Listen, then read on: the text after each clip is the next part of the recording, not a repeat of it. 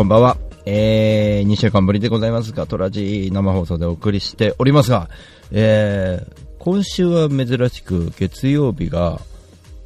えっ、と、飛び石というか、あの、休みが3連休っていうのが続いてたんですけど、今週だけあれですよね。あ、先週も3連休ではな、あ、先週3連休か。3連休ではない、えー、今週は、な、ん？月、今日、一回仕事行って、また明日休み？みたいな、火曜日が休みというね、週末になっておりますが、皆様、いかがお過ごしでしょうか？えー、10月21日になってきましたね。21日っすかね。もう早いな。21日か。明日22ですよね。そして、まあ、来週迎えたら、まあ、まあ、11月になってしまうと。僕はね、もう来年からちょっとあの、大きな旅の話をね、たくさんさせていただいてますけども、えー、まあ、ライブ調整というか、スケジュール調整もあるし、それのための準備とかもいろいろこう、やっていく中で結構、充実してるんですけど、なんかあっという間というか、10月は結構準備、準備でいろんな動画作ったり、行き先遠征でやったりとかしながら、えっ、と、先週と、あ、昨日ですね、昨日日曜日とかも、結構割とじっとして、明日もちょっとじっとしている形ではあるんですね。まあ、あの、ちょっと、いろいろとね、まあ、台風とかもありましたしね、いろいろみんな大変ですし、え僕もいろいろそういう面ではね、なんかちょっと、えーいろいろと準備していかないといけないのかなと思ってまして、えー、みつぐさんこんばんは、どうもです。えー、釣り太郎さんもどうもこんばんはです。まあそういう備えと、あと、片付けみたいな日々が皆さん、うん、まあ、特に関東、北関東、東北はちょっと続いているのかなっていう感じはしますけども、えー、まあ、この間の僕の判断というか、鳥取、えー3連休、先週ですね、まあ、鳥取でちょっとあのそうですね、えーちょっと話をね、お会いしてきた人との話をちょっとしなきゃいけないなとは思うんですけど、あのまあ、その前にですね、新居浜に行って、ちょっと、喫茶子というライブバーとか、えービンさんに会ってくるという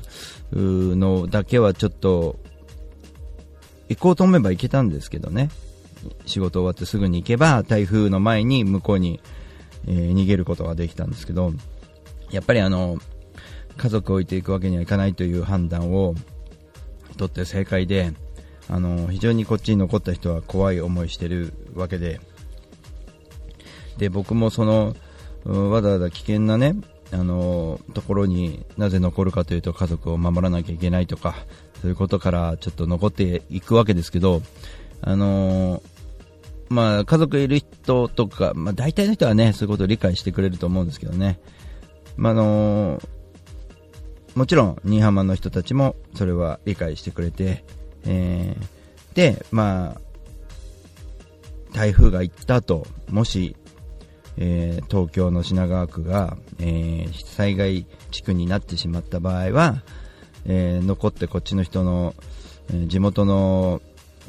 なんかいろいろやんなきゃいけないことが出てくるだろうなと思ってたんですよね。で結構その部分では、まあなんともなくなって飛行機も夕方には飛ぶということで、じゃ岡山オリオンのライブが間に合うかもしれないと。えーとりあえず、朝から準備して、ね、行く準備をして、まあ行く方向で考えようということで、でまあ自分のところ、仕事場、大井ふ頭とか見てきたりとかしたんですけど、結構無事で、えー良かったなと思ってますけども、まあ、多摩川はやっぱりあのー住む人はみんな覚悟してるんですよね、多摩川の方とかは。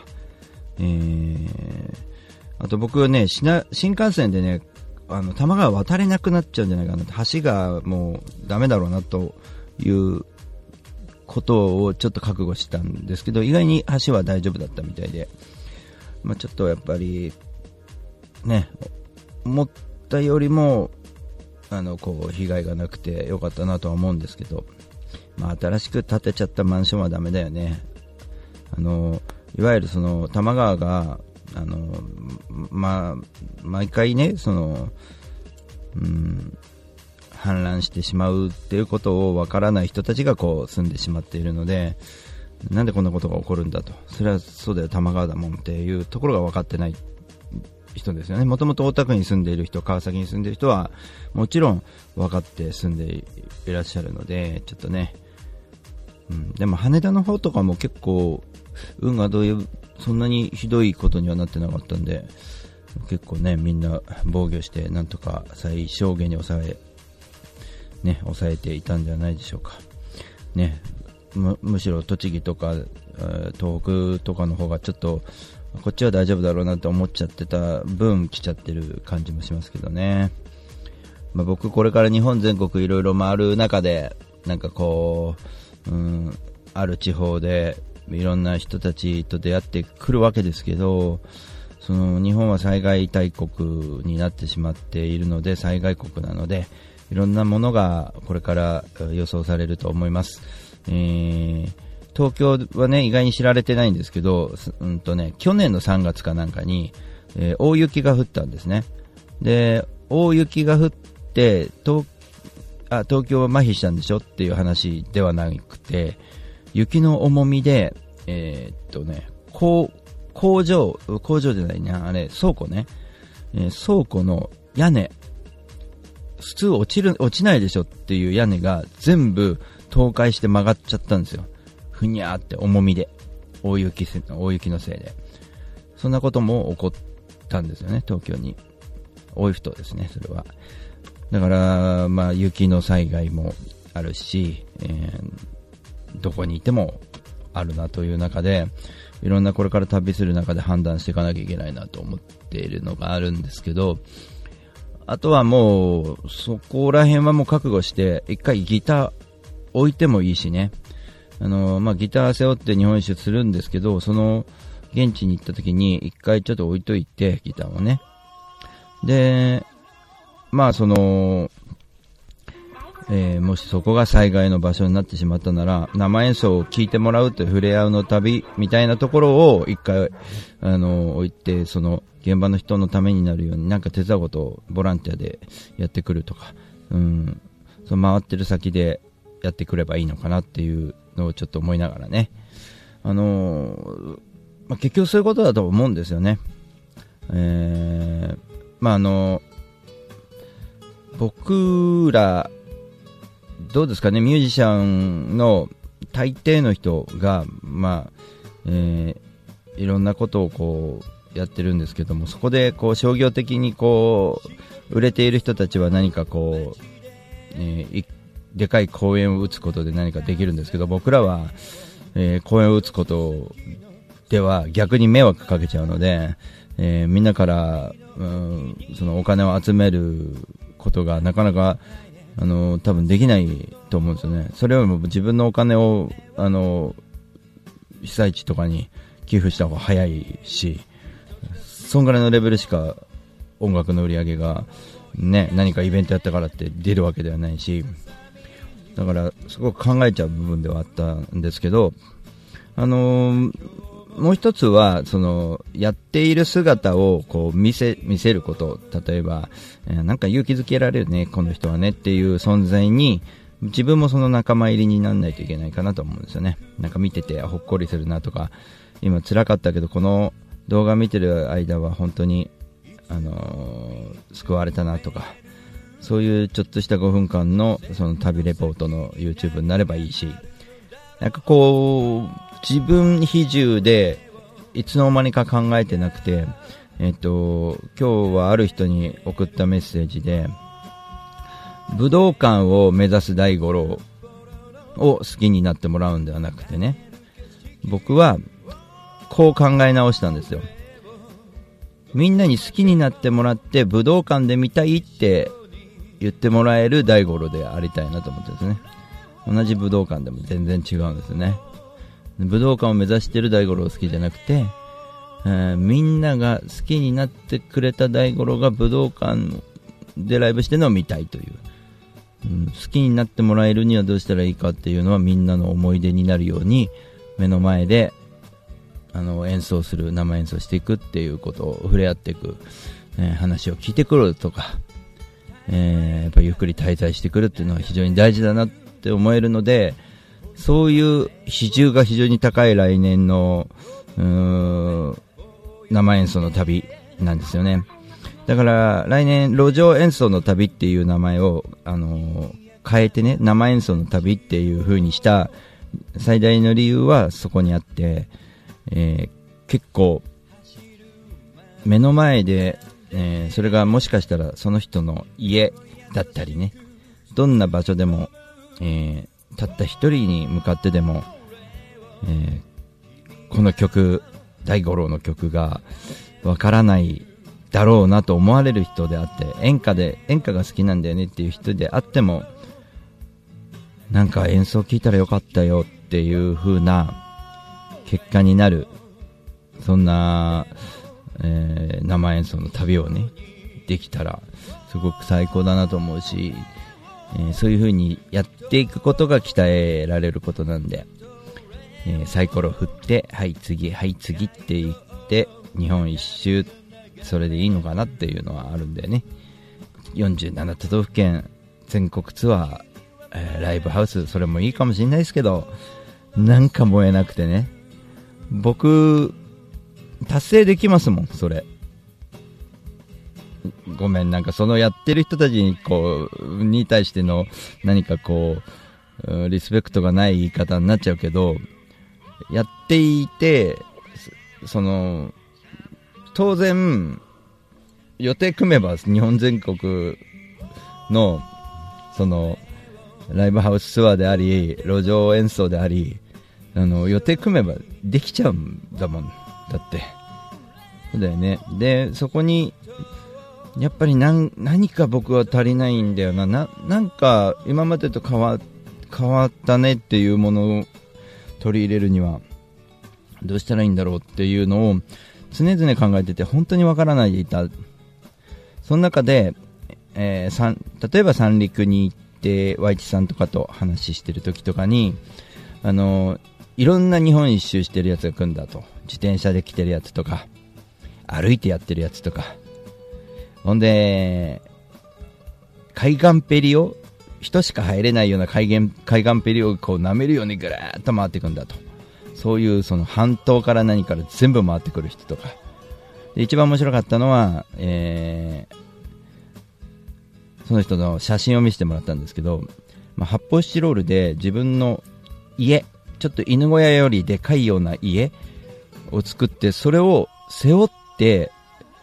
歩きで、その家を背負って日本一周してる人がいたと。最初笑ってたんですよ。日本一周、家を背負ってると。え、なんだそれと。みんな笑ってたんですけど、ところがその、ちょっと違うなと思ったのは、その家を、本当にその家、どこから来たの？って聞いたときに、どこの、どこが家なのって聞くと、ここだって言うんだよね、その家に。ものすごいこう、その自分ルールみたいなのができてるな、その人はなって思いながら。で、写真も自分の足がちょっと出ちゃうんだけど、その家の中に泊まると。えー、知らないお宅にピンポンって鳴らして、すみません、ガレージ貸してもらえませんか？って言って田舎の人に借りて、えー、こういうので旅してんの？と。歩いてるんです。これ担いでって。で、子供たちにもいたずらされたりもするし、そういうリスクを背負いながら、えー、家を背負って、で、自分でリメイクしてね、壊れたら直して、みたいなのを繰り返してやってるんですね。で、その、そういう自転車でやる人、歩いてやる人、それ家を担いでやる人って、仕事を辞めてね、それに専念してるのかなって思いきや、えー、ワイチさんから聞いたら、いや違うんだよって。ある程度やったら、一回自分、地元に帰って、また仕事して稼いで、また戻ってきて、そこからまた再開するんだよ。って聞いたんで、その時、あ、そうだよね、やっぱりねってちょっと納得しながら、それをしばらく持ち帰ってきて、えー、秋ぐらいにね、その話をこう思い出して、待てよ、自分、大五郎自分自身って日本一周でしたいよなーなんて思ってる時に、なんかこう、日本一周、仕事辞めなきゃできないって概念を、その、この間崩されたよな。あ、俺、できるんじゃない？週末です。だってもう旅してるもんねって思って、いろいろシミュレーションし始めたんですよね。えっ、ー、と、まあ、今ね、いろいろ記事に書いてある島とか、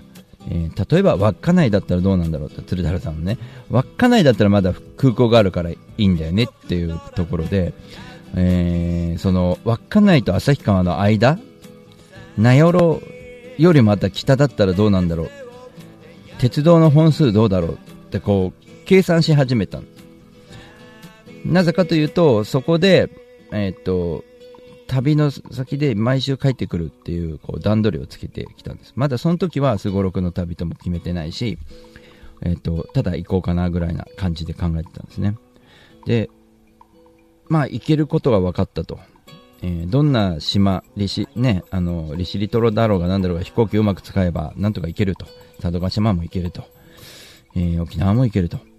どうやって行こうかっていうのを徐々にこう考えてきたんですけど、まあそうやって考えて、えー、ここまでたどり着く間の作業がめちゃくちゃ楽しかったです。あのー、もっと過酷にできないかなとかって考えるんだけど、やるのは自分なんで、過酷にしてるんですよね。人から見ると、それはすげえ過酷じゃないって思うんだけど、僕からするといつもやっていることの一つ、一段階段登ったぐらいなんですよね。どういうことかっていうと、えー、今までどっかに行くっていうのはやってましたよね。で、ライブで行くっていうのはやってた。それを、えー、土曜日仕事終わった後にそこで、えー、っと、すぐに航空券買うなり、新幹線買ってそこの現場に、えー、起点に戻ると。で、そこに戻った後に、すぐにスイッチオンするんですね。えー、まあ、例えば、えー、三つさんのとこにね、行くと。えー、三つさんと約束して行くわけではなくて、えー、僕の時間で、僕の作った時間で行くと、徳山に行きましたと。徳山に行ったら、えー、徳山で前回、徳山である程度ここまでやった。じゃあその続きをやりに行くということで、えー、起点をね、決めていくと。えー、で、僕の一歩階段登るところっていうのは、路上演奏をすぐにやるとか、えー、ライブハウスとか、もう知人に声かけるとかではなくて、新しいとこ、誰も、なんか自分が知らなかったところに、このお店何やってんだろうなって、すいません、つって入っていくとか、えー、なんかただ普通にご飯食べてても、日本一周っていうのを掲げておいて、で、そうなんですよ、日本一周して回ってんですよ、みたいなコミュニケーションを取ってくる。そこの場所とか、場所場所でね。まあ、取ってきて、自分の、こう、あとは話術ですよね。ここが階段なんですよね。話の中で、じゃちょっと生演奏一曲聴いてもらってもいいですか？せっかくだから、つって言って、えー、あ、い、ぜひぜひっていう状況に持っていくことがやっぱりこう、僕の課題であり、それを毎週やってくるというところで、だから実はね、あのー乗り物とか使いこなしたりなんかっていうのは、あのー、要は切符買っちゃえば運んでくれるんで、そんなことは全然問題ないんですね。あのー、考えることは、えー、台風だの、雪だのの天気と、えー、自分の体調、そして人と触れ合ってくることのスイッチオンの状態、えーと、ライブにこう向かっていく感覚でスイッチオンにする、えー、今、家にあの僕が例えば明日お休み昨日お休みでしたって言ったらスイッチオフな状態ですよね。その状態から、えー、毎週の休みはスイッチオンにしていく。で仕事の時もオンにしておくとかそういう状況をちゃんと作っていくと。で乗り物乗ってる時はオフでいいんでね。休憩みたいな感じでやっていけばいいかなとは思ってるんですけど。だからその辺はもう全然問題ないんですけど、僕の課題である、えー人に話しかけていく。なかなかできないよねって話してて、で、最近いろんな人と熱い話してんですけど、あのー素朴な疑問で、なんでわざわざそんな辛いやり方するんですかっていうこととか、あもう聞、ね、聞かれたりするんだけど、あの、うん、実はあの舗装された道を歩くのがただ嫌いなだけなんだけど、あの王道の道、こうやって行けばみんなメジャーデビューするためには、えーこういうライブハウスでやればいいとか、そういう王道のことを、まあね、やっていく中での競争っていうのは、非常にあのーストレスたまるし人間的な部分ではこう何かを蹴落とすようなやり方とか、まあ、CD 売らなきゃいけなくなっちゃったノルマがかかってお客さん呼ばなきゃいけなくなっちゃったチケット売らなきゃとかそんな中で、えー自分を見失う人が多いわけですよね。で僕はなんとか自分を見失わないようにあの自分開催のイベントをやっていくとかいろいろ変えてやってきたんだけどそれでもまだ違うなと思ってて、なんかお客さんをやっぱりね、開催したら呼ばなきゃいけないな。ちょっとお客さんの元に歌いに行くっていうのはよくね、言われることで分かってるんだけど、僕みたいなオリジナルの人が、えーどうやってオリジナルソングを届けていったらいいのかなっていう中で、まあ僕のツアー、日本全国ツアーと生演奏を、まあ、あの、実際経験あるんですよね。あの、えーこれは、そうだな、何年前だろう。結構10年ぐらい前なんじゃないかなと思うんだけど、初めて北海道ツアーに行った時に、予定では、えー帯広行って札幌で終わりだったんですよ。で、3日間。で、最終日は札幌でなんかちょっと美味しいもんでも食べて帰ってこようっていうことで、飛行機がもう千歳空港だったわけですよね。で、なぜかそれ、最終日、函館入れたんですよ。で、今だったらもっとね、飛行機帰るとか上手にやるんだけど、函館行ってまた千歳に戻ったんですね。っていうのはなぜかというと、あの、北斗の変圧さんがもう病気でもしかしたら亡くなっちゃうかもしれないというぐらいやばかった状態の時があったんですね。今元気でピンピンしてるけど、あの人、本当に死にそうだったんですよね。あ、まあ、11月に一緒に大阪行くんでね、このことも平津さんのね、話が出たから言っとかないといけないんですけど、まあ、函館行くと大体世話になってね、今はもう元気にやってますけど、仕事も復帰したしね。で、その中で、あのーまだ付き合いが薄かったんだけど、平八さんが、なんか函館来ないのって北海道来たならっていうのをこうメールで来てじゃあ僕行きますよって言って平八さんの家に上が上がらせてもらって、えー、イカ飯をたごちそうになったりとかしながら、えっ、と、平八さんのお父さんお母さん平八さんの3人の前で家に上がらせてもらった状態で僕自分のオリジナルソングを歌ったんですよね。まあ、その時のなんか感動というか喜んでもらった感覚っていうのが残っててそういうことをずっとこう繰り返し繰り返しやってるうちに人に曲を届けるっていうのはこう自分の体に身についてきてて。でさっきの言葉じゃないんだけど、えーここででっかいホールでライブやりますよみんな見に来てくださいじゃなくて大五郎がホールでやるなら見に行きたいって言ってもらえる存在にならなきゃいけないので僕が旅して届けていくとか、えーあの人の曲じゃなきゃダメなのよ。あの人が歌わなきゃダメなんだよねって。いう状態にあのなってもらえるように旅してるだと僕は思うんですよね。生演奏すると大体みんな喜んでくれるんですけどあの本当に伝わりやすいなと思っててで僕自身もそれだけのために曲だけのために行くっていうのが、えー大変なのかっていうと全然僕は大変じゃないんですよ。ただ他のミュージシャンは真似できないでしょうねこの辺って。一曲たった一人のために、えーね、何万もかけて旅費をかけて週末一泊二日でそこに、えー自分の足代自分で払って一人のために歌いに行くっていうのはやらないから逆にチャンスだと思ってて。どっちにしろ全国ツアーやったって何したって、えー自分でお金を払ってないだけで結局お客さんにお金を払わす形でどっかにお金を流してるわけじゃないですか、あのーそういう考え方はしないと思うんですけど普通はね。自分が払わなきゃいいやみたいなでも俺、それがちょっとなんか、うーんって思ってるところがあって、要は自分のお金と一緒じゃないの？自分のお客さんだったら。自分のファンが自分のチケットを買ってくれたんだよね。で、ライブハウスの、こう、うん、内情を暴くようでなんか申し訳ないんですけど、自分のチケットを買ってくれたのに、ライブハウスがそのチケット代を、えー持ってっちゃうことの方が多いんですよ。これって、あの、ライブハウスに怒るべきじゃないですか。要は自分のお客さんが買ってくれ、自分のために買ってくれたチケットを、まあ CD でもいいですよね。その売り上げ、CD の売り上げはま取られたりしないんですけど、ライブチケットは取られちゃうんですよ。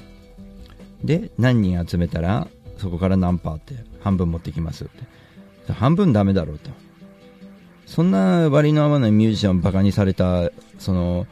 商売はないよねっていうのはいつもライブハウスの、うん、一部には思ってるんですけど、そういうことって結局自分でお金を払って、えー一生懸命お客さんを、仲間を作って来てもらったお客さんに対しても失礼だし、多分知らないと思うんですよ、お客さんって。え、取られちゃってたの？あれって、私たちが払ったチケット代3000円って。いや、もらってますよ。えー500円って。3000円払ったんだよ、私たちって。あ、大丈夫です、500円もらってますから。えーってなりますよね。うん。そんな割合です、ですよ、そのアーティストって。で多く集めたら、だからエッグマンイストでしばらくやってたのは、エッグマンイストのシステムは素晴らしかったからですよね。要は人を多く集めれば、多く集める人はアーティストにはほとんど100%返ってくるような状況をこう作るそのシステムを組んでたんで、やっぱプロのでかいライブハウスっていうのはやっぱりそうやってちゃんとやってんだけど、中途半端なライブハウスっていうのはそういうのね、あの非常に疎いのでね。でもそれがミュージシャンも当たり前だと思ってやっちゃってるから、なんかちょっとね、残念な世界になってるんですけど、それをまあやっぱり僕はあの歌を届けるっていう仕事なのであのライブハウスにお客さんを、うん呼んでいきたいけれどもじゃあどうす呼ぶのにはどうしたらいいんだろうってなった時にやっぱお客さんを集める大量に集める何かなんか魔法のような方法を取りますとかそんなことはないんでコツコツコツコツ一人一人に歌って歩いていくことがいいんじゃないかなと。これは僕はゴールが、えー10年ねかかるかもしれないしもしかしたら僕ゴールできないでね寿命を迎えちゃうかもしれないしわかんないんで。でも絶対幸せだと思うんですよね。最後までギターを持ち続けて最後まで現場に行って歌ってあいつはね力尽きたんだっていうよくねステージ上で倒れた、亡くなることを夢見てるミュージシャンいますけどまあ、でもそういうのをね、あのと同じでね、やっぱりこう人の、なんていうのかな、こう人と触れ合っていく中で、その一人一人に届けてる自分の姿をこう想像するとすごいワクワクしますね。だから実は乗り鉄とかすごろくとか、その辺って方法なだけで、なんかイベント的なことなだけで、実はまんべんなく行きたかったからその方法を取ってるだけなんですよね。人と触れ合うことの方が僕にとっては重要で、ライブも、えー人と話したいからライブしに行くっていう比重が結構高いかなって思ってます。まあそんな話をしながら今日も時間になってしまいました。またね、あのーこんな話になっちゃいますが、えー聞いていただければと思います。まあ、あと2ヶ月ですね、スタートまで。あとわずかですが、頑張って、えー準備ししていきたいと思いますんで、皆さんもよろしくお願いします。では、またねー。